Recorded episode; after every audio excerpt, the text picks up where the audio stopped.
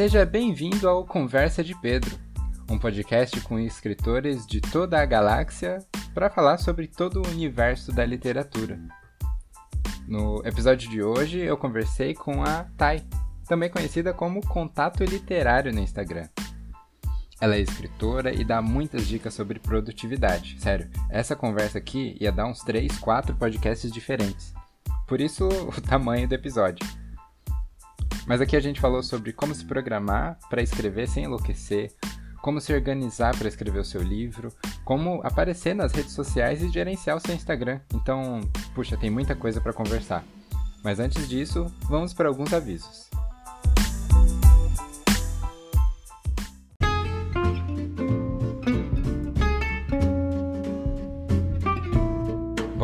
Pode reparar que eu andei meio sumido por aqui. Na verdade, muita coisa aconteceu nos últimos meses. Eu parei para escrever um livro e aí depois eu voltei com textos no blog, lá no coisasdepedro.com, e depois eu parei de novo. Isso porque eu recebi uma mensagem de uma pessoa falando que queria fazer uma identidade visual nova para Coisas de Pedro. E eu aceitei, claro, mas eu pensei que para isso eu teria que refazer tudo do zero. Então talvez você já saiba que acessando coisasdepedro.com você está acessando o novo Coisas de Pedro.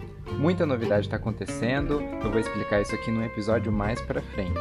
Mas por enquanto o que eu quero que você saiba é que daqui para frente, todo sábado, 4 da tarde, vai sair um episódio de podcast aqui nesse feed. Então, quer você escute no iTunes, no Spotify, no Anchor, no site do Coisas de Pedro, pode esperar.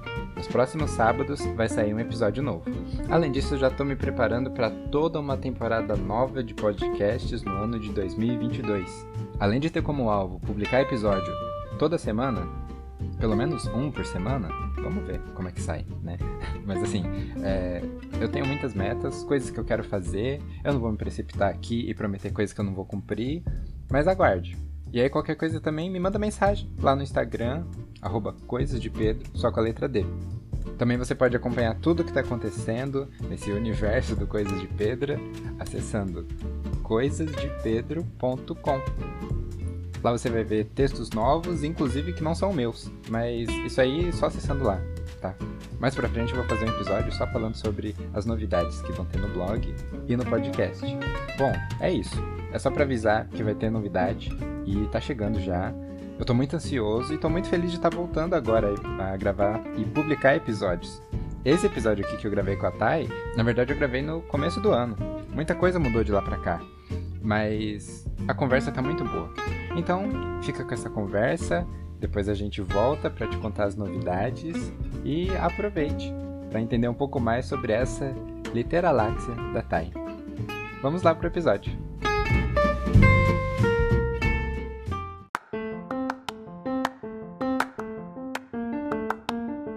Thay, primeiro, muito obrigado por ter aceitado o convite de participar aqui. Rendo de medo de não ser legal, e eu espero que seja. Vai ser sim, vai ser sim. Eu que agradeço pelo convite, é uma honra. Legal, Thay. Então, quem não te conhece como Thay, te conhece como contato literário. Mas eu te acompanho já há um tempo, gosto muito das postagens que você faz e aprendo bastante. E aí conta pra gente, quando que você começou a escrever? eu, eu tenho 21 anos agora, eu comecei com 16 livros em si, né? Escrever mesmo, eu sempre gostei de escrever a vida inteira.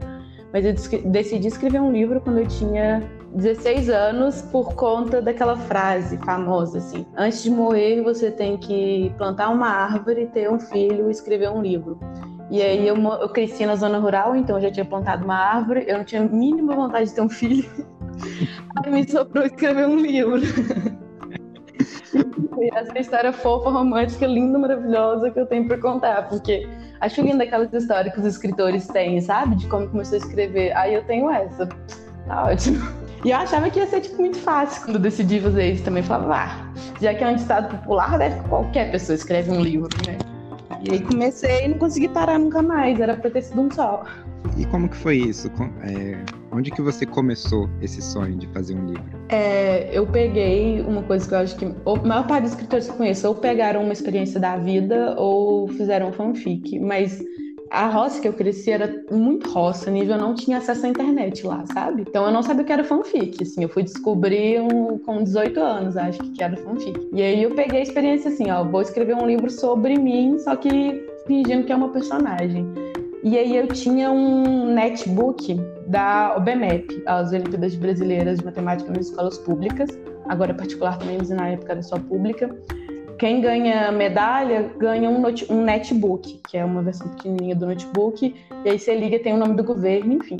Aí eu ganhei a medalha uma vez e ele nesse notebook junto. Aí eu comecei a escrever. Eu tentei escrever à mão, mas assim, eu gosto de fazer tudo à mão. Mas escrever não dá porque a minha mão não acompanha meu pensamento rápido o suficiente, né? Digitando é muito mais rápido.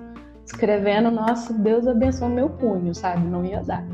E aí eu comecei a escrever nele baseado numa história bem ruim, tadinha da história, assim. Ninguém nunca mais leu essa história, tá no fundo do meu computador, uma pasta secreta, tem que colocar senha pra entrar nela. Mas essas histórias bem adolescentes, assim, de uma menina que tinha um monte de problema na família, na escola, e aí aparecia um cara que mudava a vida dela. Histórias que hoje em dia eu falo, meu Deus, não leio nem a pau, mas na época de 16 anos era muito romântico. E foi um bom exercício para começar, né? Você já começou ali com a mão na massa, provando que você era boa tanto de humanos quanto de exatas, né? é, eu faço faculdade de matemática hoje em dia, né? E, e, escrevo livros. Então eu tenho esses dois lados, eu não, não sei separar os dois assim. Inclusive as pessoas que eu sou beta, normalmente eu pego muito no pé com cronologia de história, sabe? Não consigo separar esses dois lados e para mim eles se ligam muito mais do que as pessoas acham. Muitas pessoas acham que são coisas 100% opostas. Né? Eu, eu, discordo plenamente dessa visão. Então, assim, você já começou fazendo seu livro ali com o netbook, com o que você tinha, e é o que você falou, você não parou mais, né? Tem algum Sim. projeto mais recente que você está trabalhando, que você. Ou alguma coisa já publicada que quem está ouvindo pode ler? Então, eu já escrevi, acho que quatro ou cinco livros, romances, né, mais de 50 mil palavras, mas eu escrevia. O meu primeiro eu escrevi postei no Instagram, foi esse, que foi o primeiro, e aí depois eu descobri o Wattpad e eu postava lá. Mas ano passado eu tive uma decepção muito grande com o Wattpad, com inúmeros acontecimentos que fizeram. Eu sempre defendia muito, eu passava um pano muito grande porque normalmente eram coisas de fora, sabe? Do aplicativo que me irritava. Tipo, alguém é, fez um site espelho do aplicativo e estava disponibilizando os livros em PDF. Era culpa da plataforma, mas não foi a plataforma que fez. E aí eu passava pano. E aí ano passado, acho que foram dois acontecimentos que foi da plataforma que ele foi fazer atualização e liberou de, de algumas pessoas conseguirem copiar o texto. Então, tipo assim, é basicamente liberar o plágio e alguns livros ficaram em domínio público. E aí, tipo, desrespeitou o autor, eu não aceitei mais e falei, chega. E aí não tem mais nenhum livro meu em nenhum lugar. Você falou que você escreveu romance adolescente, escreveu um pouco de suspense também. Quais são suas maiores influências, assim, na hora de ler e na hora de passar isso para suas histórias? Eu sou uma pessoa de muito pouca influência fixa, sabe? Eu acho muito legal pessoas que são fãs, muito fãs de, de alguém e aí acompanham a vida inteira. Eu meio que me influencio um pouco com tudo, mas não sou fã muito de nada. Mas para o meu livro atual, a autora de PLL, a série da televisão é horrível, mas os livros são ótimos, e li uma duologia dela, e meu livro atual é muito baseado nela. E a autor, uma autora que eu sou completamente apaixonada, e isso aí, esse realmente assim, muito fã, é um milagre na minha vida, é a Andressa Rios. Ela é uma autora nacional. Ela escreve suspense, terror e sobrenatural no geral. E também, atualmente, eu conheci ela no final do ano passado, eu acompanho muito a Raíssa Selvatsi, que é a garota best-seller no Instagram. Eu fui beta do primeiro livro dela, tô sendo beta do segundo, devo, ter, devo ser beta do terceiro, e eu sou, assim, muito apaixonada na escrita dela, nas construções que ela faz. Então, as que eu mais me inspiro atualmente é a Raíssa e a Andressa. Para o meu livro também teve essa autora de PLL. E aí eu queria saber, é, para você que está escrevendo né, o livro que vai ser publicado na Amazon, já escreve há muito tempo, o que, que a escrita é para você? A escrita para mim, do ano passado para cá, se separou de dois modos. Eu sempre falava que a escrita para mim era muito um espaço de libertação, de eu me sentir melhor, assim. escrever me faz muito bem. Eu sentar para eu escrever é uma coisa que eu preciso, inclusive psicologicamente. Só, tipo assim, desabafar, eu desabafo escrevendo, sabe? Eu não sou a pessoa que desabafa falando. É, e aí, sempre para mim era isso. A escrita para mim era um hobby e era isso para mim. Do ano passado para cá, eu fui percebendo como que a escrita pode ser mais que um hobby na vida do escritor brasileiro e que é uma coisa que a gente não pensa, né? Porque como o Brasil não valoriza muito a literatura, é, é muito difícil você pensar, nossa, a escrita pode ser mais do que um hobby. Mas o primeiro passo para ser uma profissão é você tratar como uma profissão. Até foi daí que eu decidi ter uma rotina de escrita, porque eu queria ter isso como uma profissão minha, além da minha profissão com matemática, que é o que eu estudo. E a escrita para mim como lazer e libertação e deixa eu me sentir melhor, vou escrever. E aí isso inclui histórias que eu não vou publicar, sei lá, tô a fim de escrever um conto hoje, eu vou lá e escrevo só como lazer, e aí eu, atualmente eu tenho essa separação, sabe? É um hobby que também é um trabalho.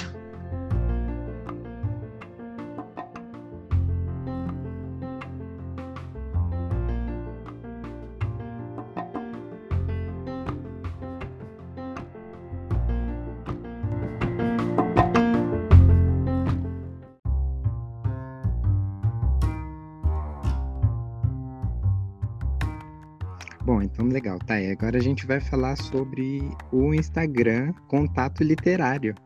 Conta pra gente como foi a ideia de fazer um Instagram sobre literatura. Eu já fiz vários, na verdade, né? Tanto que o primeiro livro que eu escrevi, eu falei que eu publiquei no Instagram. E assim, flop total, 100% flop. Assim, deu nada com nada essa história. E aí eu tive vários depois desse e deram todos errados. Ninguém li, ninguém curtia, ninguém comentava, postava story, ninguém via, ninguém interagia. Se eu fizesse que a gente, a gente pergunta, eu que tinha que responder, porque assim, resposta de outras pessoas nunca tinha. Enfim, eu não sei quantos, mas eu fiz vários, assim. E até eu cheguei a fazer blog, tudo errado também. E aí, agora na pandemia, eu tava lá na minha roça, porque eu não tava tendo aula, comecei a ter aula só em agosto. Uhum. E, e um dia eu tava assim, quero arrumar alguma coisa para fazer, algum hobby para fazer. É, e me veio a ideia de ter um Instagram onde eu falasse sobre o Wattpad em si. O nome do contato literário era Wattverso, que seria tipo o universo do Wattpad. Comecei fazendo só resenha, só para distrair, assim, não tenho nada para fazer. vou falar dos livros. Eu, eu, eu sou muito a favor de valorizar a literatura nacional, isso é uma coisa que eu sempre falo no perfil, e foi o pilar para eu começar o perfil, que era eu vejo tanta gente fazendo resenha, mas é sempre de uns livros sempre muito famosos e muitos estrangeiros, assim. Nacional e menores eu via muito pouco. Então eu decidi que eu ia fazer, já que ninguém, eu não via ninguém fazendo, falei, já que eu tô reclamando, vou, vou mudar isso aqui. E fiz o Ativerso, só começou a dar muito mais certo do que eu esperava. E aí um dia eu fiz um post que não era sobre livros, era sobre uma opinião minha, era por que você escreve, eu acho. E aí deu muito mais interação do que as resenhas. Aí eu fiz um outro post nesse estilo e aí deu mais interação ainda. E aí eu comecei a ficar, peraí. Então, não é só resenha que as pessoas querem, elas também querem me ouvir, eu também posso dar minha opinião. E aí começou desse jeito, eu comecei a oscilar entre fazer resenha sobre coisas do Notepad, falar do Notepad, dar dicas pro, pro aplicativo. Atualmente, no Contato Literário, tem um, um guia que é só com os posts do, da época que era o Ativerso, e aí comecei a falar sobre literatura em si. Aconteceu o meu rompimento com o Wattpad, fiquei muito chateada, falei, desrespeitou o autor nacional, não posso continuar defendendo. Eu já não estava muito animada há um tempo com a plataforma, decidi sair. E só que aí eu não podia sair e manter o nome, né? Porque não fazia sentido mais e todo mundo ia automaticamente relacionar o Verso com o Wattpad. Não dava para eu manter um nome e falar, gente, o nome é esse, mas eu não falo de Wattpad mais. Você acabou se divorciando do Wattpad, né? Sim, me divorciei, foi um processo muito difícil. é, enfim, foi doloroso. Para mim foi até tranquilo, porque eu nunca fui muito, muito grande lá, então assim, eu não tive a questão dos leitores lá me cobrando e tal, e eu já não passava um tempo quando eu resolvi sair, então assim, foi de boa. Mas eu tive esse divórcio e aí eu falei, tenho que mudar meu nome, né? E aí, minha sorte, eu não lembro quantos seguidores eu tinha. Era um número legal, era mais de mil, assim, mas não era tão grande ainda para eu poder falar assim, nossa, eu vou mudar e me ferrar porque ninguém vai me reconhecer mais, porque o meu nome agora é esse, Sim. sabe? E aí foi uma luta enorme para descobrir qual nome colocava, até eu decidir que ia ser Contato Literário o nome, porque a minha ideia inicial era trazer esse contato maior com os escritores leitores e com a literatura nacional. E também contato literário, e aí foi a Raíssa, garota best-seller, que me deu essa ideia, porque eu usava no Ativerso, eu usava a temática do perfil de universo, né, por conta do nome, de galáxia e tal. E aí ela falou, olha, contato lembra aliens, você vai poder manter essa temática do seu perfil sem, sem ter um problema com o nome, assim. E aí deu super certo e ficou. e aí eu parei de falar da Wattpad em si, mantive outros temas, mas eu parei de falar da Wattpad. Entendi. Puxa, que legal. Nessa época, você ainda aparecia fazer histórias se filmando, essas coisas? Demorei muito, muito, muito. Eu tinha muita vergonha. Tive que levar muitos puxões de orelha, muita gente falando, parece a sua cara nesse negócio, pelo amor de Deus. E assim, comecei a aumentar aos poucos, muito, muito, muito aos poucos. Foi uma foto no feed primeiro, falando quem que eu era, e aí depois eu postava uma caixinha nos stories e aí eu respondia com uma foto minha de fundo, sabe? Não, não gravava. E aí eu gravei um, aí depois eu gravei dois. E aí fui gravando aos pouquinhos. Hoje em dia eu acho tudo tranquilo, só não gravo na frente de outras pessoas ainda. Puxa, muito legal. Então você tinha vergonha e foi perdendo aos poucos, porque assim, parece para mim. Não parece que você tá falando para uma audiência, parece que você tá conversando com seus amigos, assim. É muito natural para você agora. Quando você tá gravando, é natural quanto parece? É, não. Hoje em dia eu considero as pessoas ali como amigas mesmo, assim. Se alguém me manda mensagem na DM, eu fico conversando horas, eu conto a minha vida pra pessoa se ela deixar. Então, assim, eu acho muito tranquilo, mas foi um processo bem longo. Eu não fui a pessoa que já começou no Instagram se sentindo muito confortável, com um objetivo definido, e aí já postava stories, já fazia post de conteúdo desde o começo. Não, foi uma evolução, ainda é, para mim uma evolução muito muito lenta, assim, progressiva. Mas aos poucos a gente vai acostumando e percebendo que não, não é esse esse monstro que parece, sabe? Como eu me sinto muito confortável com os seguidores que eu tenho, eu nunca recebi nenhum tipo de ataque, nada no meu perfil, inclusive recebo muito amor, fico até chocada. Eu, eu falo com amigos mesmo, assim, eu sento e converso com um amigo, só que eu falo com a câmera e fico esperando alguém responder a minha câmera falando, assim.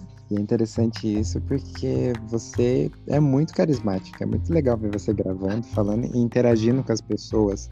Esse perfil, depois que você mudou, né, para contato literário, começou a ter bastante interação das pessoas assim nos posts e nos stories? Eu perdi um, um número de seguidores, não sei quantos foram, deve ter sido entre 50 e 100, porque muita gente me seguia lá por conta do Notepad, né, para receber dicas do Notepad, ou porque queriam alguma coisa de mim no Notepad, tipo assim, que eu fizesse uma resenha do livro da pessoa, sabe? E isso é uma coisa que eu nunca aceitei, porque uma coisa que eu prezo, prezo muito é a verdade com o meu perfil. Então, eu não faço divulgação de livro que eu não li. É, eu acho isso muito errado porque, eu, por exemplo, eu falo muito de relacionamento abusivo. Se eu divulgo um livro que eu não li, a pessoa vai ler e tem relacionamento abusivo lá, eu me contradisse, sabe? Então, não faço isso. E eu recebia muito pedido de leitura do Notepad é, para eu ler o livro da pessoa, ou nem ler, só divulgar, assim. E muita gente me seguia por isso, que eu falava, olha, algum dia eu vou pensar num projeto para poder ler alguns livros, mas ainda não consigo pensar nesse projeto, e as pessoas ficaram esperando.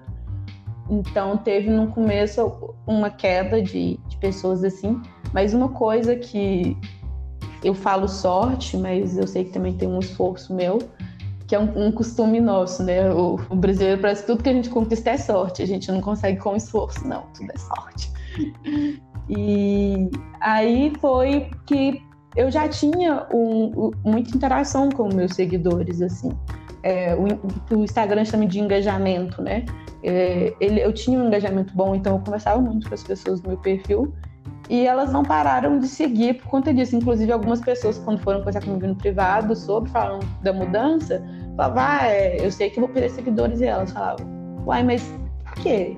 Ainda é o seu perfil, ainda é a Thay. Tipo, você só tá saindo do Notepad, não mudou o perfil. Então, a sorte, entre aspas, era que eu tinha essa conexão. Então, as pessoas não. Muitas pessoas não estavam ali por conta apenas do Notepad e do, de como eu ia poder ajudar o livro dela, sabe? E no começo deu uma queda, óbvio, no engajamento e tal, porque pessoas pararam de seguir.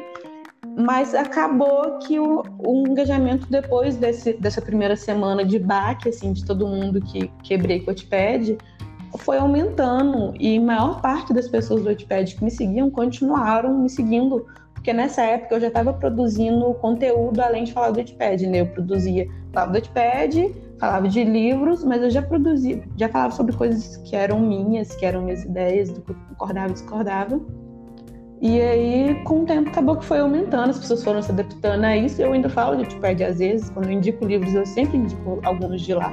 Mas, por ter essa conexão, acabou que foi chegando mais gente que agora já não tinha nada a ver com o já sabia que o perfil não era sobre isso e continuou crescendo, que foi um baque, porque eu acho, na minha cabeça, depois que eu contasse que eu te pedi, ia despencar o perfil, ia acabar o perfil, acabou o perfil, não tem mais.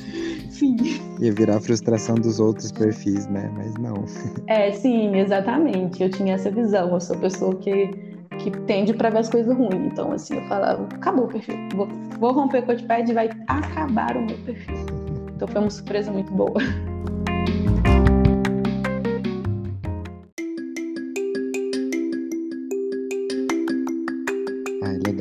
Olha só, eu comecei a seguir você esse ano, 2021. É, no começo do ano, foi um dos primeiros perfis que eu já identifiquei, já gostei das postagens. E aí, conforme eu fui acompanhando, especialmente as mais recentes, é isso que eu falei, não é sorte, é que você é muito carismática mesmo. Ai, meu Deus, obrigada. E aí as pessoas querem saber a sua opinião das coisas, quer saber se você escreveu hoje, isso tudo acontece, né? Como que é para você postar todo dia e tá quase todo dia lá no Instagram, né? Eu sei que você tira uns dias de folga. É os dias que eu falo que eu quero ser é. só um vegetal, né? Inclusive é nesses dias que eu te chamo para falar alguma coisa, né? Justo nesses dias. Mas, enfim, é, você falou sobre frequência. Então, o que acontece e que nós já estávamos falando sobre isso com, um, com a Mari hoje, que foi a que eu te indiquei também, é que uma coisa que acontece no Instagram e que é o meu problema com o Instagram, inclusive eu até estou começando a falar mais do Instagram no perfil, que era um tema que eu não envolvia, porque tem muita coisa que tem me irritado na rede social e uma delas é que eu tô parando muito de seguir aqueles perfis de marketing, sabe? Porque eles estão fazendo todos os perfis ficarem iguais. E aí passa uma ideia de que você tem que seguir, é como se fosse matemática. Existe uma fórmula, e se você segue essa fórmula, você tem que chegar numa resposta. Não existe uma outra resposta. Parece que eles estão fazendo uma continha de matemática, sabe? Sim. Uhum. Mas não é matemática, é uma rede social, sabe? Não tem tem matemática porque tem um algoritmo, mas assim, não é matemática. E aí uma coisa que eu vejo acontecendo muito e que acontecia comigo antes de fazer o Otiverso e o contato literário atualmente, é que a gente fica tentando buscar esse jeito certo de fazer é, as coisas no Instagram. Como que eu faço um post que vai gerar retorno? Né? Como que, qual tema eu tenho que falar para as pessoas engajarem comigo? Como que eu tenho que agir aqui para alguém me dar retorno? E aí esses perfis costumam dar muitas respostas e aí todo mundo está seguindo isso, inclusive, não sei se você já viu, mas uma coisa chamada Pack do Canva, que é um pacote com 50 postagens prontas e você só edita. Então, assim, tira totalmente a identidade das pessoas visual no perfil, né? É tipo, é o que tá acontecendo. Um monte de perfil igual. Um monte. Idêntico. Se você entra, você não sabe de quem que é a postagem mais, sabe? Tipo assim, você olha e fala, essa postagem é de qual perfil? De uns 10 igual, sabe? Uhum. E aí é, é, esse o ponto que eu acho que falta para poder a constância no, no Instagram, que é no meu Instagram, eu já caí algumas vezes, algumas vezes nisso, especialmente quando eu comecei a seguir esses perfis para eu entender do Instagram, já que eu estava postando lá. Eu não busco essa fórmula mais, sabe? O que, que eu tenho que postar para poder ganhar isso aqui? Óbvio que eu analiso os meus posts, vejo o que os seguidores gostam mais ou menos de ver, mas eu posto as coisas que eu quero falar sobre elas. E eu quero tanto falar sobre elas que eu não me importo com isso, sabe? Por exemplo, a primeira vez que eu fiz um post sobre relacionamento abusivo, durante muitos meses ele foi o mais salvo do perfil.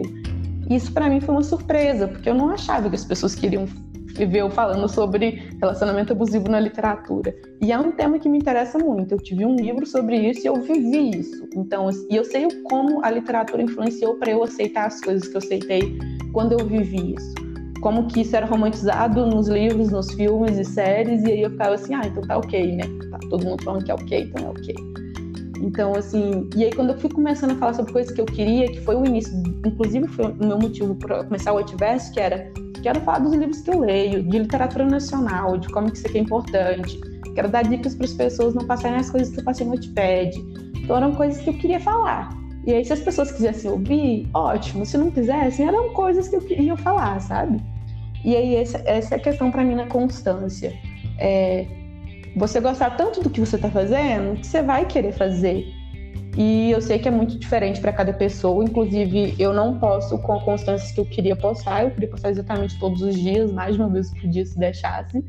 Mas eu faço faculdade, eu faço iniciação científica e eu faço estágio, além de ter a rotina de escrita e leitura. Então, assim, não dá. Não, impossível. E aí, o que eu vejo faltando no, no Instagram é essa liberdade de cara, faz o que você quer fazer, fala do que você quer falar, e aí você vai. Uma coisa que eu vejo é nítido quando uma pessoa gosta do que ela está produzindo, sabe? Que ela produz com vontade aquilo. E aí, para mim, é isso que, fala, que gera minha constância. Para mim, é um prazer parar uma hora para poder fazer um post. Não é um peso no meu dia. Inclusive, eu fico muito feliz. Falar, deixa eu parar de estudar cálculo 4 aqui, deixa eu fazer um post. Nossa, uma felicidade. Puxa, então aqui eu entendi meio que é, a gente já falou que não é fórmula, mas o resultado que é todo o seu carisma e é, é, o jeito que você faz os stories, os posts, é a sinceridade, né? Então você está buscando fazer o que você realmente quer fazer.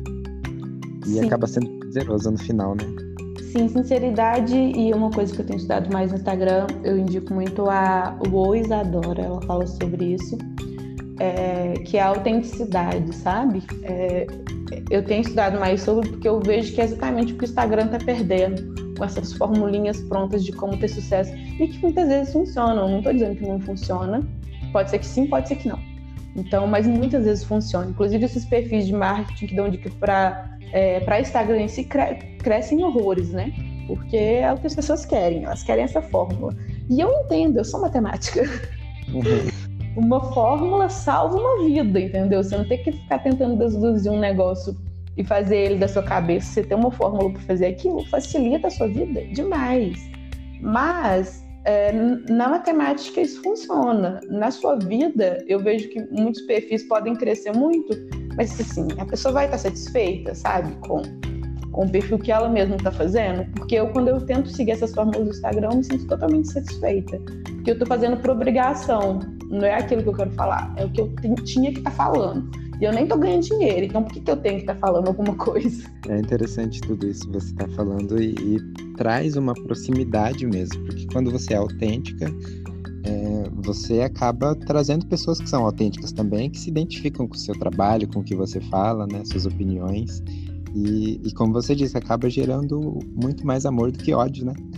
Sim, e a autenticidade gera essa conexão, né? É, a Oi adora para mim que fala mais disso. Também tem o, o Tira do Papel, que eu gosto muito.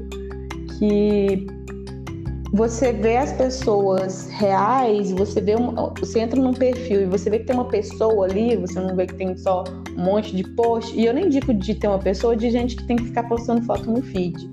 Postar eu acho maravilhoso, mas não é, não é questão. É você ver uma identidade ali, é você ver que não são perfis de pack do Canva, sabe? Eu, uma coisa que ultimamente é filtro para mim é eu abrir um perfil. Eu vejo que ele é igual a todos os perfis, eu não consigo seguir. Se eu vejo um perfil super autêntico, eu falo, cara, vou acompanhar porque eu vou conhecer uma pessoa nova e esse perfil é todo um universo. Eu adoro que é uma das coisas que mais me falam, assim.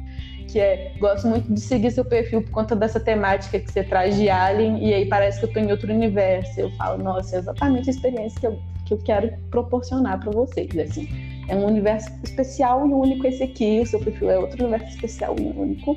E assim, é o que para mim falta no Instagram ultimamente, me irrita muito. Porque eu sei que não é culpa da pessoa, ela só tá tentando achar um jeito mais fácil, né? Lei do menor esforço. A gente sempre procura o jeito mais fácil. Aqui a gente chega no ponto que eu coloquei até na pauta dessa entrevista, que é como é ser uma Instagrammer de sucesso. eu achei isso muito fofo, porque isso quebra a ideia de sucesso do Instagram, né? Que é tipo assim, ser uma pessoa de sucesso no Instagram é ter seguidor. Se você tem 10 mil seguidores, você está sendo uma pessoa de sucesso. E eu não tô nem perto, né? Eu gosto dessa ideia porque quebra com isso, sabe? De tem que ter um número para você ser bom. E aí também vai de encontro com aquilo que as pessoas fazem, já que sucesso é número, vou comprar seguidor, vou fazer sorteio para ganhar seguidor, vou entrar em grupo de engajamento e aí tipo, você ganha seguidor. Se essas pessoas vão interagir com você é outra história. E uma coisa que me deixa aterrorizada de pensar é eu ter 10 mil seguidores e ninguém interagir comigo, sabe? Assim. É uma sala vazia, mas que os outros acham que. É, é tipo você falar assim: vou fazer uma festa para 10 mil pessoas. Você faz num lugar fechado, coloca uma música alta, um som de pessoas gritando, mas não tem ninguém ali dentro. Você tá sozinho aproveitando a festa não tem ninguém, mas os outros acham que tem. E aí, é, eu me considero e não me considero de sucesso, porque depende dessa visão, né? Se alguém falar se sucesso tem muito número, ainda não. Na visão do Instagram, ainda não. Espero ser um dia, com números também, mas assim, ainda não. Mas no sentido de retorno das pessoas, eu sou muito satisfeita com, com o perfil, assim, com, a, com essa troca que tem, sabe? Isso para mim que é sucesso hoje em dia. É ter pessoas que trocam com, comigo no perfil. Ter pessoas que respondem story, que mandam caixinha. Quando eu falo, eu posto alguma coisa do livro, eu fico assim, pelo amor de Deus, quando que você vai lançar esse livro? Eu acho a coisa mais fofa do mundo, gente. sabe? Que lindo, sabe? Então, se, se isso é ser um Instagram de sucesso, a sensação é, é ótima porque é real, sabe? Não é isso de ter 10 mil seguidores, uma festa vazia com música alta, para os outros acharem que a festa está cheia. É ter uma festa com, sei lá, 10 pessoas, mas 10 pessoas que estão fazendo uma troca com vocês, vocês estão se divertindo muito, mesmo que quem olhe de fora e fale assim: nossa, essa festa tá bem sem ninguém, festinha sem graça. Mas ali dentro eh, você está aproveitando o real com essas 10 pessoas que estão com você. Então é uma sensação boa porque é verdadeiro. Então fala aí pra gente, Thay, como a gente pode seguir, encontrar tudo que você fala no Instagram? É, o Instagram é contato.literário. Eu também tenho um Twitter, que eu mexo pouco, mas é só pra reclamar da vida, porque eu acho que é pra isso que serve o Twitter, né? Que é contato literário. E nos dois, na descrição, tem um link que dá pra ver a minha lista de livros do Wattpad, então se a pessoa quiser livros gratuitos para ler, os que tem lá são só que eu li, que eu aprovei, que eu indico. E também tem a pasta no Pinterest do meu livro atual, que algum dia vem aí, torcemos para que esse ano. Não estou mais em outras redes sociais, porque assim, ainda não tenho tempo para isso, mas quem sabe um dia, não é mesmo? Exatamente, muito bom. Então, por favor, sigam a Thay. É, esperem pelo, pelo livro dela, cobrem ela nas caixinhas de perguntas. Adoro, você... pode cobrar.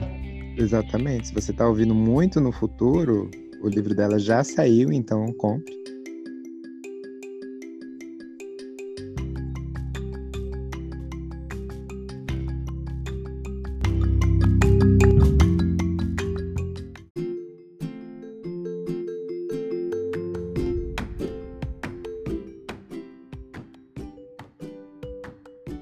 Aliás, a gente acabou esquecendo de falar de lives, né? Assim, Instagram é de sucesso que faz lives. Não fazia, porque inclusive eu tinha vergonha até de fazer story, imagina fazer uma live. Mas é, foi até eu que propus a Raíssa, porque eu fui beta dela, né? E aí um dia eu falei pra ela, ah, seria legal agora no lançamento do seu livro fazer uma live com betas. E nem era eu, era tipo assim, ela teve vários betas. E ela falou: Ah, eu pensei em te propor isso, mas você não faz live. Eu falei: Ah, topo. E a gente resolveu fazer, e aí é, é muito mais tranquilo do que, do que parece. Eu mesma ainda não fiz uma live de eu ir lá e convidar alguém, sabe? Pretendo, mas eu tenho que pensar em um tema e como vai ser. Às vezes eu tenho vontade de, no meio do dia, falar assim: vou, quero conversar com pessoas, vou ligar uma live aqui. Uhum. Porque eu, eu encaro isso quase como uma conversa de vídeo, sabe? E aí, se você fizer as primeiras, principalmente com pessoas que você se sente muito confortável, né? Eu fiz duas. Eu fiz uma com a Garota Bestseller que não ficou gravada, porque era só pra falar do livro dela e da betagem em si, e eu queria xingar um personagem, foi meu pré-requisito. Falei, falo, eu falo do. Eu aceito a live, se eu puder xingar esse personagem aqui. e é o favorito dela. Foi assim que ela lançou Imaculatos, né? Foi, foi uma semana depois. Aí é o favorito dela, eu aceitei só com esse quesito. Fiz uma com a escritora de bordo sobre relacionamento abusivo. Ficou uma hora e meia falando. Mas, assim, duas pessoas que eu já conheço. Então, assim, foi mais fácil por conta disso. Mas lives eu acho até mais tranquilo do que. Eu achei mais tranquilo do que a story, sabe? Porque não tem como você ficar editando. É meio que você chega ali e fala. E aí é isso. Não tem muita opção, não. E super confortável, super bom para poder conectar pessoas, mas uma coisa que as pessoas têm que entender de live é que o número de visualizações não vai ser o número que a pessoa espera, sabe? Sim. Você não vai fazer uma live e ter, tipo assim, mil pessoas te vendo porque você tem mil seguidores. Vai ter, tipo, dez pessoas te vendo. É quem tiver Só que aí você hora, né? Uhum. É, e pode ficar salvo e as pessoas veem depois e aumenta o número, mas assim, na hora que tá gravando, um medo que eu vejo que muita gente tem é, tipo, ninguém vai me ver. E aí, como ele mostra o número ali em cima, as pessoas sabem que tem poucas pessoas te vendo. E aí, é, é até um ponto que eu queria falar sobre o Instagram em si. Não são 10 olhinhos, são 10 pessoas que estão parando o tempo dela, a rotina dela para te ver, sabe? Encarar número no Instagram como pessoas é uma coisa que muda muita coisa, assim, para mim. Que foi uma coisa que me ajudou muito nesse Instagram agora que deu certo, né? Que eu continuo com ele, que é o contato literário, que foi parar de ver número como número, que é isso da festa vazia como música alta, pra tu achar que tem gente dentro, sabe? Uhum. Se tem 10 pessoas que realmente estão te seguindo, que estão acompanhando, são, cara, são 10 pessoas. Imagina você entrar numa sala e ficar 10 pessoas te olhando falar. Tipo, olhando real a gente se sente meio desconfortável, sabe? Assim, tipo, meu Deus, tem 10 pessoas. Então, assim, quando as pessoas forem fazer live, ter essa visão de não vai ter o número que você espera, não vai ser o número de visualizações dos seus stories, do seu feed, de seus seguidores, assim. Vai ser um número reduzido. Mas é uma troca muito legal com as pessoas que estão seguindo e acompanhando, que elas vão comentando em tempo real e você respondendo, e com a pessoa que você está falando, porque é quase uma chamada de vídeo entre amigos, assim a primeira live eu indico que seja com a pessoa que você já se sente confortável, né? Isso deve ajudar bastante. Mas é uma troca legal, eu pretendo fazer mais, live, mais lives no futuro. É. Esperando convites. Muito bom. Eu ia falar que eu preferi podcast porque é um formato que eu escuto muito enquanto eu trabalho. Eu sou fotógrafo, então eu passo a maior parte do tempo editando fotos, né? E aí eu escuto bastante podcast. E aí o primeiro eu fiz com o Maicon, que eu não conhecia, mas eu li o livro dele e eu falei, e, e parecia que eu tinha escrito, sabe? Então eu falei, é, eu vou me identificar com ele. Sim. E aí depois eu comecei a chamar pessoas e as pessoas começaram a aceitar. Eu falei, que isso? As pessoas aceitam. É um medo que eu vejo acontecer no Instagram, assim, também, de convidar as pessoas para fazerem coisas, sabe? Tipo, como se sempre fosse levar um não. Uma coisa que eu não indico, é uma coisa que já aconteceu comigo, é assim, a pessoa nunca te viu, ela não te acompanha, mas ela vai lá no seu DM e fala, ô, vi que você é. Basicamente, ela não fala desse jeito, mas nas entrelinhas é, vi que você tem seguidor, bora fazer uma live pra eu ganhar seus seguidores, sabe? E já aconteceu comigo, gente, que eu nunca tive na minha vida, assim. Ou vamos fazer um post em collab. Eu, eu olhava, a pessoa não me seguia, sabe? Eu fiquei, amigo mas você não sabe do que eu falo, né? Mas no geral, as pessoas super costumam, costumam topar, assim, e são trocas muito legais, essa troca de fazer um post, fazer uma live, fazer um podcast junto. Podcast eu, eu escuto pouco, porque eu sou muito do visual. Inclusive, tipo, falando com você que você tá me vendo, eu sou uma pessoa 100% expressiva, sabe? Sim. É. Então, assim, quando você fala as coisas, eu acho, eu, eu acho alguma coisa dá pra ver na minha cara, só que você não tá vendo. Eu acho isso muito, muito esquisito às vezes, mas tudo bem. Acho divertido, é uma experiência boa. Legal. Outra coisa que eu ia falar também é que eu não apareço nos stories. Eu, eu, dei uma pausa agora porque eu tô escrevendo um livro, né? Mas eu não apareço nos stories, eu só apareço para quem é amigo próximo que eu faço stories, assim, de vez em quando, mostrando a minha cara. E aí eu vou te adicionar nos meus amigos próximos. Pode começar a aparecer no, nos stories, faz aos poucos, que nem eu fiz. Juro que, que vale a pena, assim. Vale muito a pena. Que é isso de conexão, é você tá falando com a pessoa, sabe? Ela tá ouvindo sua voz, ela tá te vendo, ela tá vendo você interagindo ali, mesmo que seja por uma tela, sabe? Sim. É, vale muito a pena.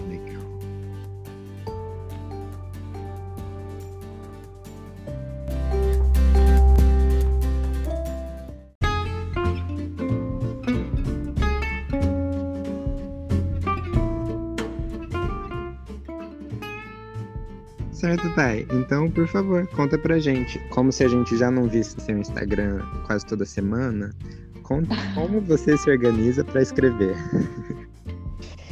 É difícil por conta do que eu falei sei lá quantos minutos atrás aí, é, que é minha rotina, né? Eu faço faculdade, faço estágio, faço iniciação científica, escrevo e leio todo dia e tento postar todo dia. Então, assim, que eu faço para organizar, eu coloquei meta pequena, que é uma questão muito importante, assim. Eu vejo muito quando os escritores tentam começar uma rotina de, de escrita, eles colocam assim, quero escrever, sei lá, mil palavras todo dia.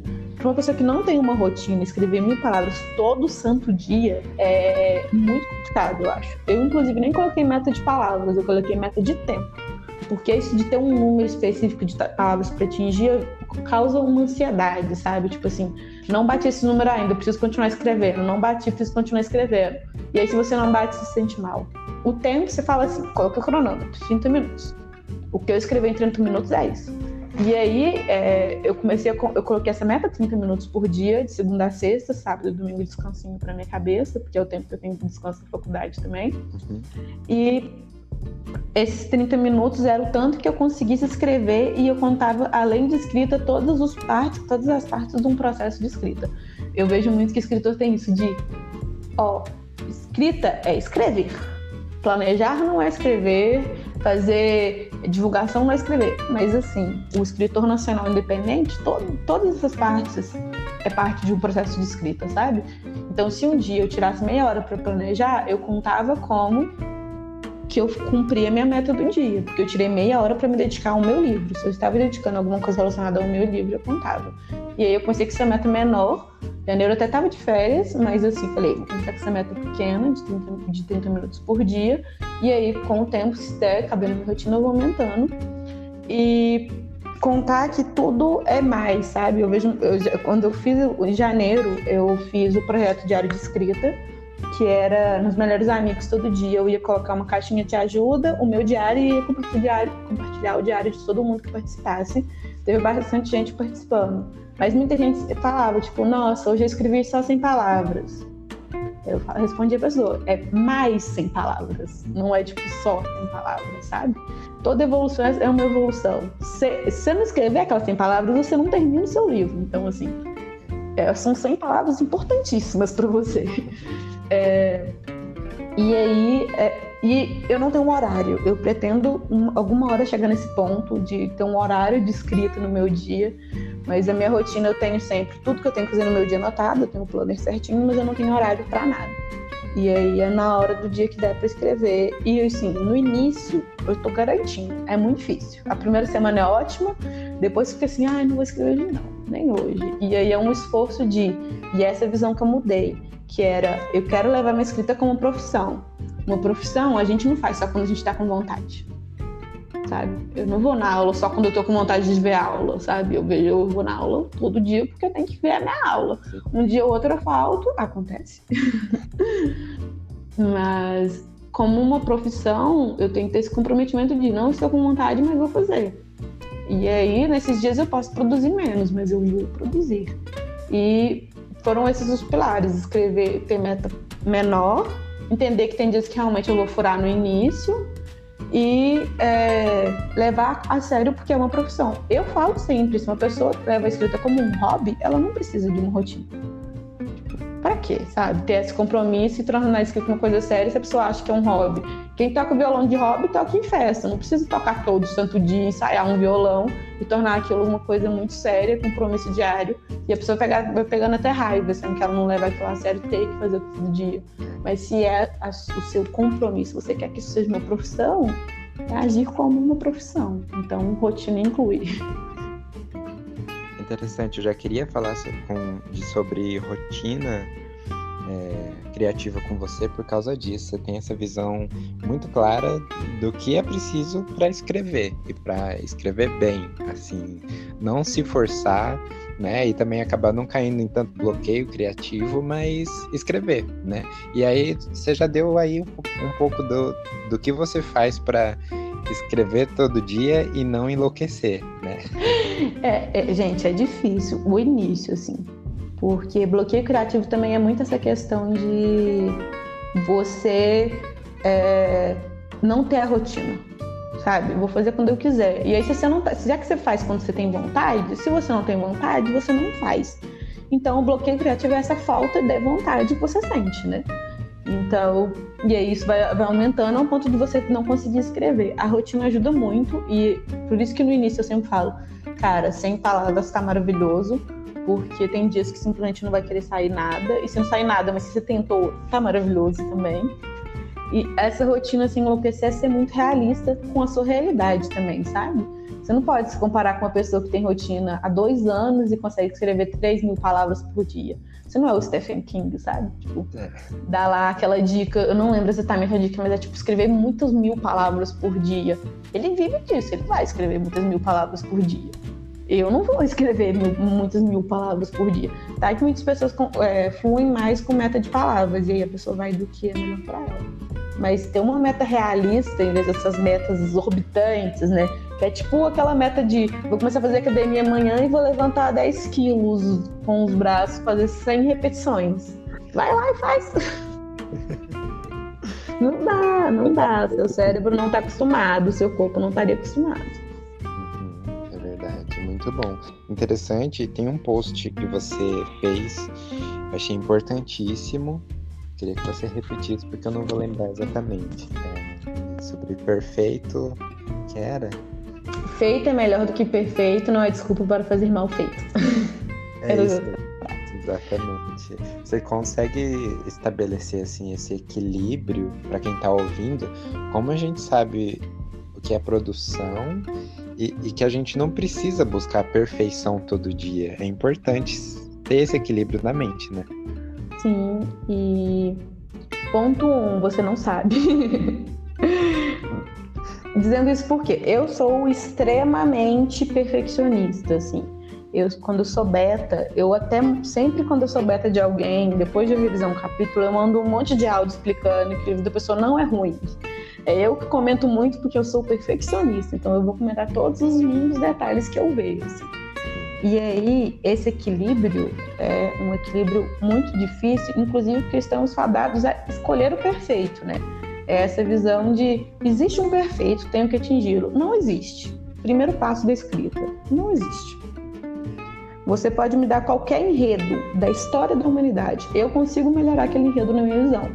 Porque cada pessoa, um que cada pessoa quer a história de um jeito. Então, cada pessoa vai conseguir melhorar ele para ser do jeito que a pessoa queria. E o segundo é que evolução. Se você escreve um livro inteiro, daqui a um ano você relê, você teve um ano de evolução, sabe? Então, assim, você tem muita coisa para se melhorar naquele livro por conta desse ano. Isso não faz aquele livro ruim. Tem um outro post que eu falei, que é tipo, ser gentil com essa pessoa do passado, sabe? Ela fez o melhor que ela estava podendo no momento. Ela não sabe o que a pessoa agora sabe, de um ano depois.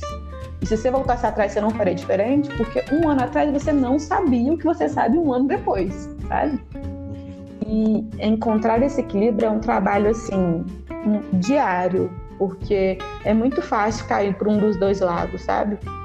Que é preciso ter o texto perfeito e ah, vou, já que é feito é melhor do que perfeito, vou fazer de qualquer jeito. E aí tá ótimo, e que é o que eu vejo muito no, no Instagram com, por exemplo, esses packs de Canva que eu odeio, que é você não precisa fazer, tá pronto. Você só faz, só coloca o texto ali. Isso é um fazer de qualquer jeito, na minha visão. Você pega um negócio pronto e coloca o texto em cima. Você não tá fazendo seu esforço, sabe? Tá bom ter o esforço de fazer um, o, o texto, mas de produzir o post você não tá fazendo. E aí, é, não dá para dar uma dica específica, inclusive tem um pouco de raiva de coaching, uhum. de como ter um caminho certo, porque é muito você ir percebendo, assim. E, e eu acho que a gente sabe quando a gente está se dedicando. Se você sentiu que você se dedicou, tá ótimo, sabe? Não precisa de esperar. Aí você fala, ah, mas não ficou perfeito. Não vai ficar é você falar assim, cara, eu tirei um tempo e eu realmente me dediquei nisso aqui. Quando eu fiz esse post, é porque eu percebi que eu tava nisso de preciso fazer cinco posts por semana pelo menos. E aí eu tava começando a fazer de qualquer jeito, porque eu tinha que entregar cinco posts por semana. E eu percebi que eu não tinha que entregar cinco posts por semana. Eu não é meu trabalho o Instagram. Não é que nem o que eu levo a escrita de escrever pelo menos cinco vezes por semana ou a minha faculdade, assim. É importantíssimo, é, como escritora, nossa, demais, mas não é o meu trabalho. E aí, quando eu faço um post hoje em dia, eu me dedico. Eu falo assim, vou sentar e fazer isso agora. E aí eu paro de fazer tudo que eu tô fazendo e eu me dedico naquilo. Não ficou perfeito? Ok, eu me dediquei. Então, assim, foi feito melhor do que perfeito, mas não foi minha desculpa para fazer mal feito.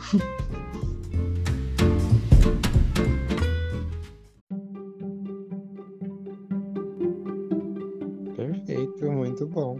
É, falando aí um pouco sobre organização, tanto na hora de descrever os personagens, o cenário, ou até o próprio enredo todo, explica pra gente, por favor, para quem tá ouvindo esse podcast, como e por que o Notion é a melhor ferramenta de organização que existe. Gente, eu fiquei assustada quando eu falei do Notion. Notion. As pessoas falam Notion, mas né, brasileira raiz aqui, falam Notion. Ah, Aquelas pessoas que leem Good Morning com Good Morning, sabe? Eu sou essa pessoa. Por favor, fala se a gente quiser, tá? não, tudo, tudo tranquilo, eu sou péssimo inglês mesmo, já aceitei, não, não tem problema, não me incomodo de estar falando aspas errado. Mas enfim, o Notion, eu postei porque eu sou, né, meu lado perfeccionista me faz também ser extremamente organizada. E aí eu demorei muito para achar um lugar que eu conseguisse ser essa, essa, organizada, porque no, eu fazia no Word, só que no Word ele faz só arquivos, e aí não dá para você colocar um arquivo dentro de outro arquivo, sabe? São, você faz passos e coloca os arquivos. E aí o Notion, você pode fazer, por exemplo, assim, você faz a aba ali geral. E aí dentro dessa aba você faz um arquivo chamado é, capítulos. Dentro desse, desse arquivo do capítulo, você consegue fazer um arquivo para cada capítulo, sabe? Ele faz uma escadinha para você, assim. E, e visualmente, e para minha organização, é a melhor coisa. E, um, um, por exemplo, eu, para esse livro atual, eu não consegui fazer aquilo de me organizar um livro inteiro, sabe? Ou então planejar 10 capítulos e depois começar a escrever. Eu estava tentando fazer isso e isso me bloqueou 100%. Não estava indo.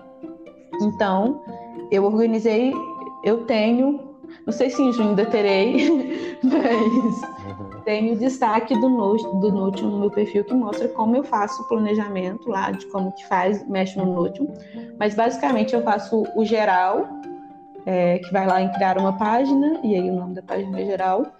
E eu escrevo, tem quatro abas, que é, é o enredo geral do geral, que é tipo assim, o que, que eu penso para essa história no, num contexto geral dela, começo, meio e fim, basicamente. Assim, qual que é o meu plano? Sim. E aí tem lá, assim, acontecimento específico que é um, um, suspense, né? Então alguma coisa gerou suspense eu coloquei nessa parte.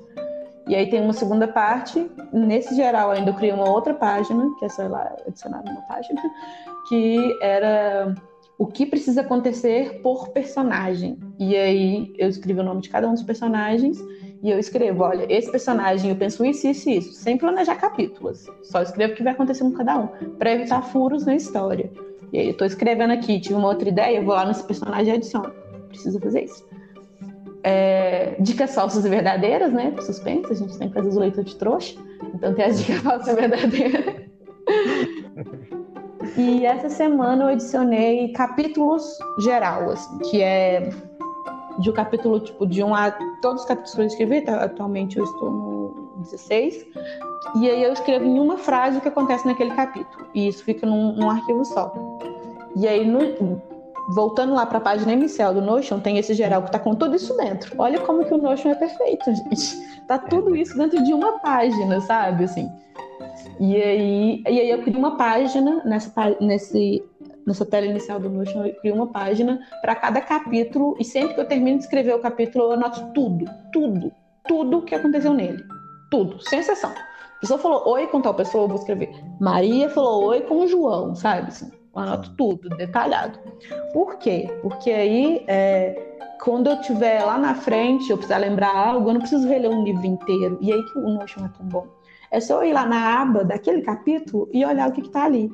Quando eu chego em tal capítulo, escrevi, planejei até o 10, cheguei no 10 e falo assim, nossa, não sei o que eu faço agora. Eu vou lá na abinha geral, entro na abinha o que precisa acontecer por personagem. Na verdade, agora são cinco. Também tem uma aba que é tipo cenas que necessariamente tem que ocorrer na história.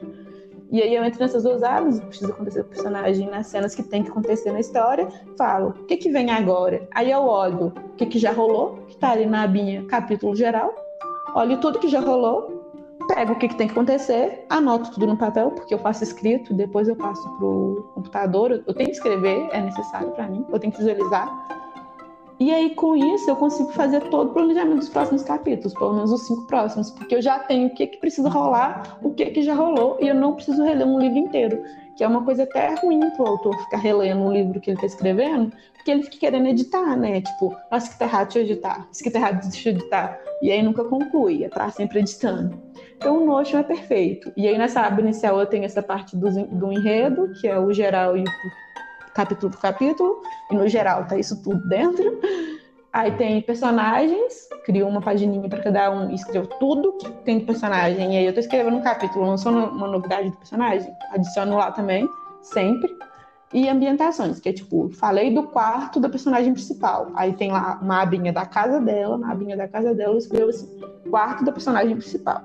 Escrevo tudo que eu falei do quarto. E aí você não precisa ficar procurando no livro. Olha que maravilha. Olha que economia de tempo. Não, o Notion é perfeito. Não esperava, mas eu levei uma avalanche de gente para o aplicativo. Eles deviam me dar um, um Notion Pro de graça. Não, esse trecho eu já vou mandar direto para o pessoal do Notion.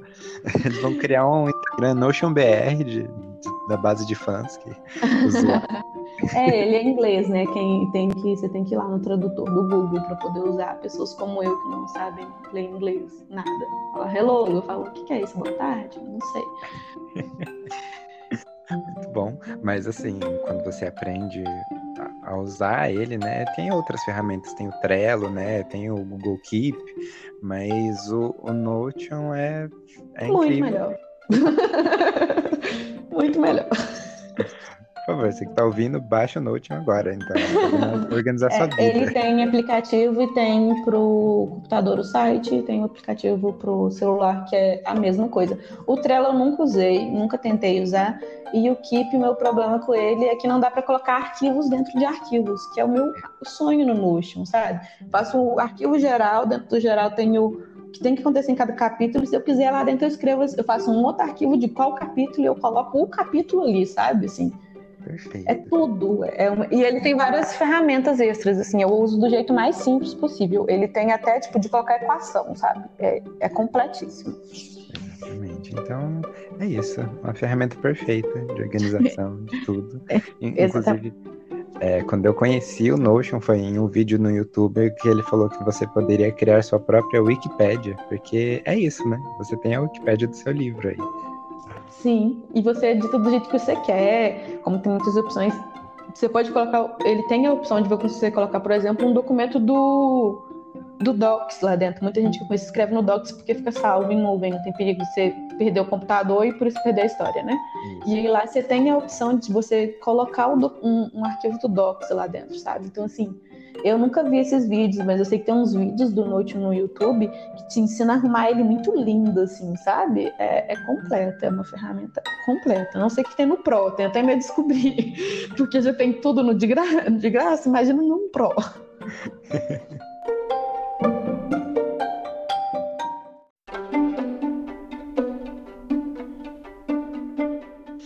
Então, aí voltando para falar mais sobre sua organização é, e a rotina criativa, como a gente consegue colocar metas de escrita ou metas mesmo do, de o li- do livro como um todo, sem se cobrar demais? É, analisando a sua realidade, né?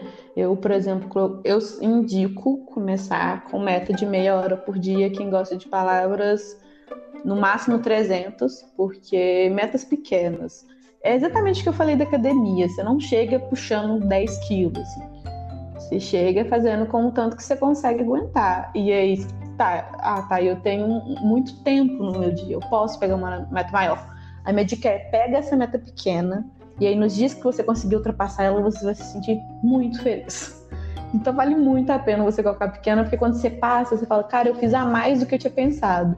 E conforme você for se acostumando, você vai é, aumentando a meta. Por exemplo, agora eu resolvi participar do Camp no No que é agora em abril, né? E ele é meta de palavras, e é uma coisa que eu não conseguia fazer. E aí eu falei assim, vou colocar... Eu já estava escrevendo desde o 1 de janeiro a rotina de escrita, então eu falei assim, olha, tô escrevendo por volta de 500 palavras por dia, já é o que eu escrevo por dia, vou colocar a meta de 500. Só que eu tô conseguindo escrever bem mais, eu tô com um tempo extra, assim, período... É, é o final do período na faculdade, mas eu já tô tranquilo em tudo, então, assim, tô de boa.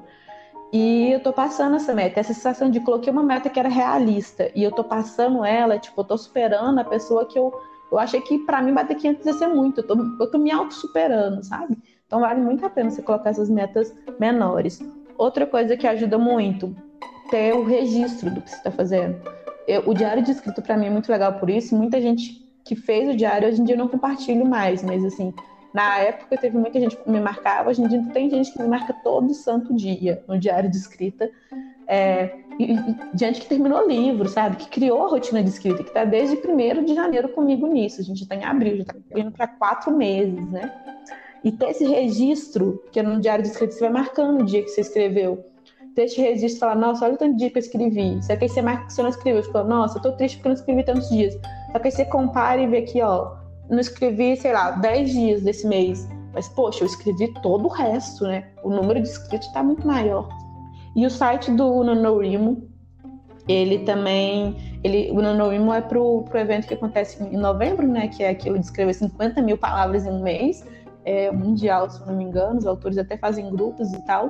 Mas o site funciona o ano inteiro. Então você pode usar ele, e eu pretendo usar depois do camp, para você todo mês registrar. E o bom do site do NaNoWriMo é que ele te dá gráfico. Ele te mostra quantas palavras você escreveu por dia num gráfico.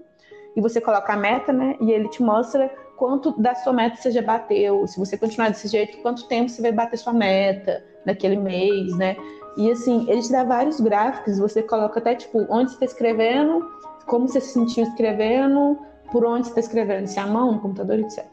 E aí você vai vendo todo um gráfico só, só seu, assim, uma página inteira só disso. Eu acho que atualmente tem um destaque lá também no, no perfil, eu acho que eu pretendo deixar que chama Camp, que fala do, do perfil, mas de, de, como mexer nesse site do NaNoWriMo. Mas abriu, né? De junho vai ver ainda, não sei. Sim, você falou que o site é, eu não conhecia, eu conheci esse mês, achei muito legal a ideia e, e, e tudo. Então é tipo um acampamento de escrita mesmo online, né? Sim, ele funciona em novembro, que é o oficial, que é 50 mil palavras um mês. Eu não tenho coragem de eu pretendo fazer porque eu já estou com a rotina, né? Mas eu sei que 50 mil em um mês eu não vou bater. Eu tenho essa clareza. Quando eu for fazer, eu não vou ter essa expectativa, porque um dos pilares que eu tô para a rotina de escrita é escrever devagar, sabe? Eu percebi ano passado, ano passado teve um livro que eu escrevi em um mês, que foi o meu primeiro suspense. Foi 50 mil palavras em um mês. Não estava pensando do campo, não, só escrevi porque eu estava à toa. E aí, é, eu e quando eu fui reler, eu odiei, porque eu percebi que eu escrevi com pressa. E eu escrevendo com pressa, eu desenvolvo com pressa, os diálogos ficam rápidos, a descrição não fica boa, não fica nada bom no meu livro quando eu escrevo com pressa. Então, uma meta minha é escreve calma. Vai devagar. Tem dia que você vai no fluxo, né? Bater uma inspiração, você escreve, sei lá, mil palavras em meia hora, e aí eu também não seguro esse dia, né? Na revisão eu dou um jeito. Mas todo dia minha meta é escrever com calma. Então, assim, essa meta de 50 mil do Nano não, não é minha meta. Mas aí tem o Nano e tem o Camp agora em abril, que é você escolhe a sua meta de palavras. E aí você multiplica lá, quero escrever tantas palavras por dia, multiplica por 30 e coloca a sua meta e ele vai te dando esses gráficos. E aí esses dois eventos são muito legais porque é um monte de escritor participando, fazem grupos para poderem fazer juntos, se motivarem, fazer esse print de escrita, enfim. Mas o site funciona o ano inteiro. Então dá para qualquer mês que você quiser. Você vai lá no site e faz. Eu pretendo continuar, porque a matemática em mim, vendo aqueles gráficos, ela fica tão satisfeita. Perfeito. É, o Notion e o, o Rimo que você falou é, suprem tudo isso, né? Todo o seu perfeccionismo, toda a sua Sim, toda a minha organização. E eu gosto de ser organizada com livros porque eu já não fui e assim, é muito fácil você deixar uns furos e tal. E esse jeito atual que eu tenho de planejamento, que é tipo, não tirei de nenhum lugar nenhum, eu montei ele, é um jeito muito fácil, porque ele não tem uma regra, sabe? Você não tem que planejar tantas coisas, você não tem um arco, você tem que escrever tal coisa, tal coisa, tal coisa, que esses típicos que tem, né, de enredo que as pessoas passam, tem toda uma estrutura que você tem que seguir ela. Não, essa é uma estrutura super livre e você vai completando ela conforme o jeito que você se sente confortável. E aí, o, o, é, é essa organização que o Nono, que o Nono, que o Notion me dá é, com esse planejamento que eu criei para mim e esse nano, o site do Nano Wilmon, gente, tudo. É a duologia que o escritor precisa, de graça, os dois. Perfeito. Então, o link do site vai estar tá na postagem desse episódio. Por favor, procure lá, coisasdepedro.com. Nesse episódio vai estar tá o link do site para você que quer ter aí seus gráficos também junto com o seu livro. aí, para encerrar, Thay, é, eu queria saber de você sobre. É, para você, qual é a melhor parte de ser escritora? Então, é, tem, tem duas. A primeira é, é porque tem essa divisão que eu faço da escrita atualmente na minha cabeça, né? A escrita por hobby e a escrita por profissão. A escrita por hobby, ela me salva, literalmente, assim. Quando eu tô me sentindo mal, escrever é a única coisa que realmente consegue me colocar de volta na, no meu eixo de sensatez, assim, e conseguir entender o que tá acontecendo na minha cabeça. Falar só não adianta para mim. Escrever, não entendo o que, que rolou, o que, que eu preciso fazer, qual é o próximo passo, enfim. A escrita me, me salva real, a escrita como hobby. Quando eu preciso de alguma coisa para me acalmar, é, é ela que, que me ajuda, assim. E a escrita como profissão, ela, o que eu mais gosto é que eu tenho a possibilidade de causar nas pessoas a sensação que eu tenho lendo, que é aquilo de é uma coisa que não existe, né? Você criou aquilo, mas a gente sente como se fosse verdadeiro, assim. Você chora se um personagem morre e você acha que aquele universo existe, né? Harry Potter tá aí para provar. Todo mundo quer receber uma cartinha de Hogwarts. Hogwarts não existe. Mas todo mundo está esperando essa cartinha. Então, assim, você cria, e até diz que o contato literário também fala, que é a literalaxia. Assim. Eu acho que escritores são aliens e que quando a gente escreve, aí a gente não pode voltar para casa. A gente tem que ficar preso nessa vida mundana nossa. E aí, quando a gente escreve, é o único jeito que a gente tem de ter contato com a nossa casa verdadeira, que é a literalaxia, sabe? E nessa casa você cria esses mundos, essas histórias. Lá, essa, essa vida realmente existe. E essa sensação, esse pensar de, além de poder criar essas coisas, que é incrível, é, eu pensar que outras pessoas têm essa sensação que eu tenho lendo o livro de outros autores é maravilhoso. Assim, você está tirando pessoas da realidade pelo papel e pelas palavras, né? Nenhum filme que você ainda tá vendo, sabe? Você tá lendo e é, é um filme que passa dentro da cabeça de alguém. Você é o roteirista do filme que passa na cabeça de outra pessoa, sabe? Eu acho isso sensacional. Muito bem. Então foi isso, Thay. Muito obrigado por ter aceitado, por participar. Obrigado pela conversa e, e por ter ficado até aqui. Eu que agradeço. Desculpa, falo muito mesmo. Sou uma pessoa. Tá, galera? Tá, galera. Oh, meu Deus. falei errado. Mas enfim, eu falo muito. É, desculpa, mas adorei participar.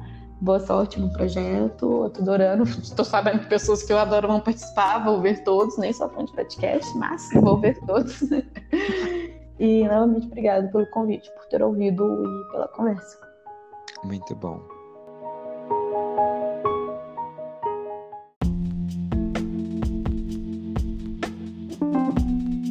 Eu tô muito feliz de estar publicando esse episódio depois de meses com o podcast parado. Eu gosto muito de gravar, de editar, o Vitor também tá com saudade de editar podcasts. Então pode aguardar que nas próximas semanas vai sair muita coisa legal por aqui. E por isso eu quero agradecer a Thay por ter esperado tanto tempo pro episódio sair. Desculpa, Thay, é, prometo que eu não faço mais isso. Agradeço ao Vitor por todo o apoio que deu na edição desse episódio. E também agradeço a você que ficou até aqui. Tchau, tchau.